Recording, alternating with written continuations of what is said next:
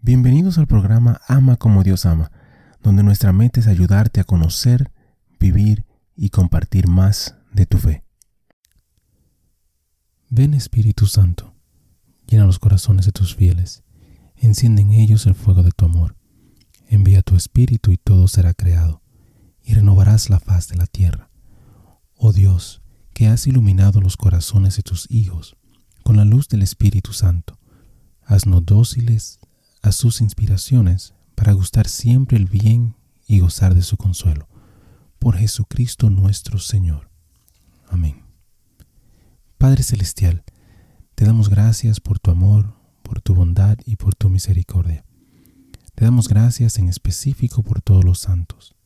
Gracias por sus testimonios, sus ejemplos y sus vidas. Te pedimos que les permitas seguir intercediendo por nosotros y que nosotros podamos seguir sus ejemplos de humildad, de fe, de valentía y de amor.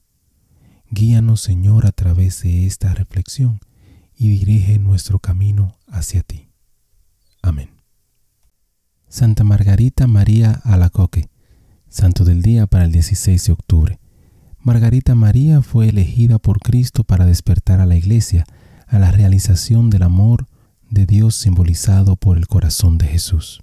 Sus primeros años estuvieron marcados por la enfermedad y una dolorosa situación en el hogar.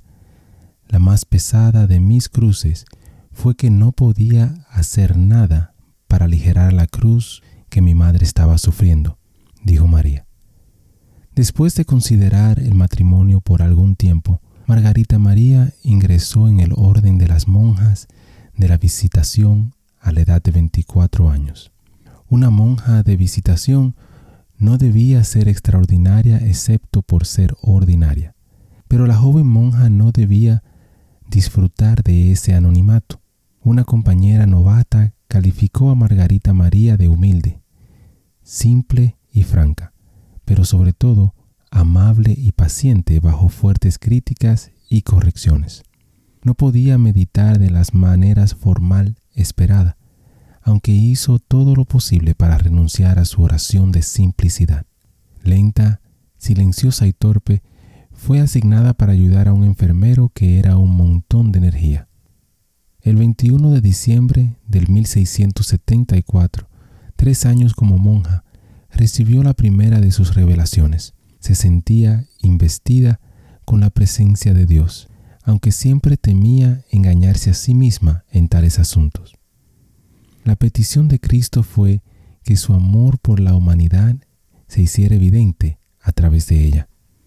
Durante los siguientes trece meses, Cristo se le apareció en intervalos. Su corazón humano debía ser el símbolo de su amor divino y humano. Por su propio amor, Margarita María debía compensar la fragilidad y frialdad y la ingratitud del mundo, con la comunión frecuente y amorosa, especialmente el primer viernes de cada mes y una vigilia de oración de una hora cada jueves por la noche en memoria de su agonía y aislamiento en Getsemaní. También pidió que se le instituyera una fiesta de reparación. Como todos los santos, María Margarita tuvo que pagar por su regalo de santidad. Algunos de sus propias hermanas eran hostiles. Los teólogos que fueron llamados declararon sus visiones delirantes y sugirieron que comiera con más ganas. Más tarde, los padres de niños que ella enseñó la llamaron impostora, una innovadora poco ortodoxa un nuevo confesor, el jesuita padre Claudette de la Colombière, reconoció su autenticidad y la apoyó. Contra su gran resistencia, Cristo la llamó a ser una víctima sacrificial por la deficiencia de sus propias hermanas y a darlo a conocer.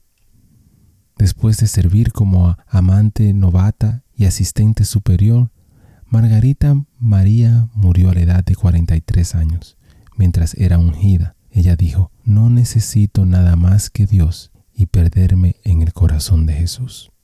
Reflexión. Nuestra era científico-materialista no puede probar las revelaciones privadas. Los teólogos, si se sienten impresionados, admiten que no tenemos que creer en ellos. Pero es imposible negar el mensaje de Margarita María cuando ella anunció que Dios nos ama con un amor apasionado.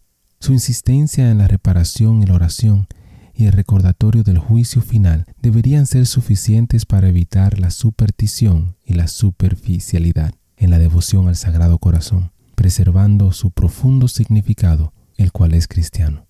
Hermano y hermana, te invito a conocer más sobre el Sagrado Corazón de Jesús y a pedirle a Dios que te llene de su amor para que lo puedas compartir. Bendiciones. Gracias por compartir y participar en esta reflexión con nosotros.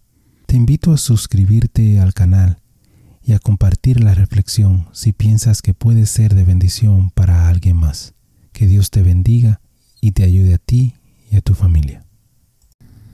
Muchísimas gracias por escuchar el episodio.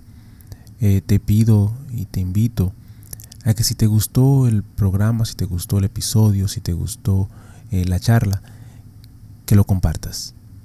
De igual manera te pido y te, te ruego que ores por nosotros, que ores por este ministerio.